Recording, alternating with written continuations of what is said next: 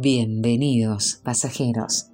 Soy Miriam y juntos viajaremos al corazón de las emociones. Ya es tiempo de mirar adentro. ¿Controlas tu mente o tu mente te controla a ti? Érase una vez un estudiante que se quejaba porque no podía meditar. Sus pensamientos no se lo permitían. Habló de esto con su maestro, diciéndole, Maestro, los pensamientos y las imágenes mentales no me dejan meditar. Cuando se van unos segundos, luego vuelven con más fuerza. No puedo meditar, no me dejan en paz. El maestro le dijo que esto dependía de él mismo y que dejara de quejarse. No obstante, el estudiante seguía lamentándose de que los pensamientos no lo dejaban en paz y que su mente estaba confusa. Cada vez que intentaba concentrarse, todo un tren de pensamientos y reflexiones cortas venían, inútiles y triviales, irrumpían en su cabeza. El maestro entonces le dijo, Bien, Aferra esa cuchara y tenla en tu mano. Ahora siéntate y medita. Y el discípulo obedeció. Al cabo de un rato el maestro le ordenó, deja la cuchara.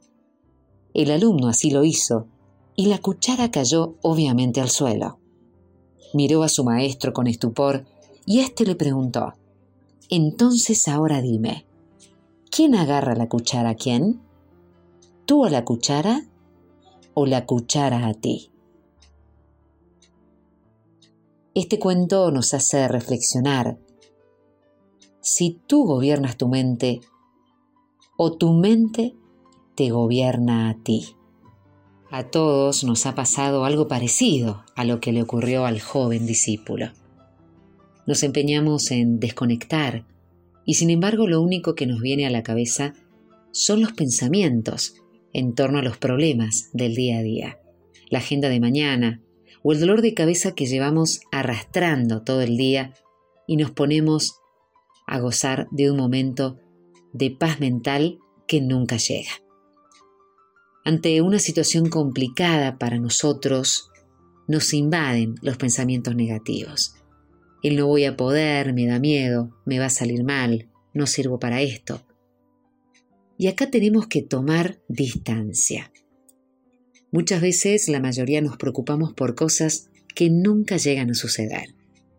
Esa visita al médico que tanto miedo nos da, esa cita con el responsable de un proyecto en lo que creemos que nos van a censurar, ese examen que decimos que no vamos a aprobar.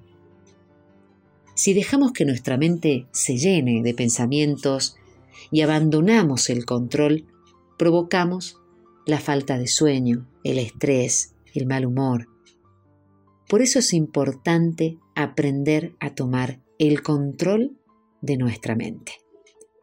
Y lo primero que debemos hacer es tomar conciencia.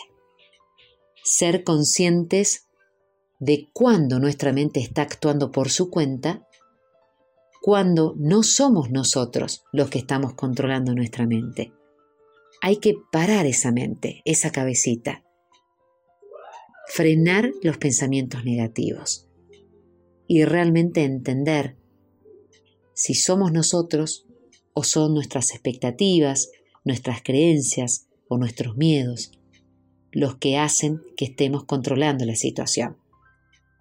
Tomar distancia.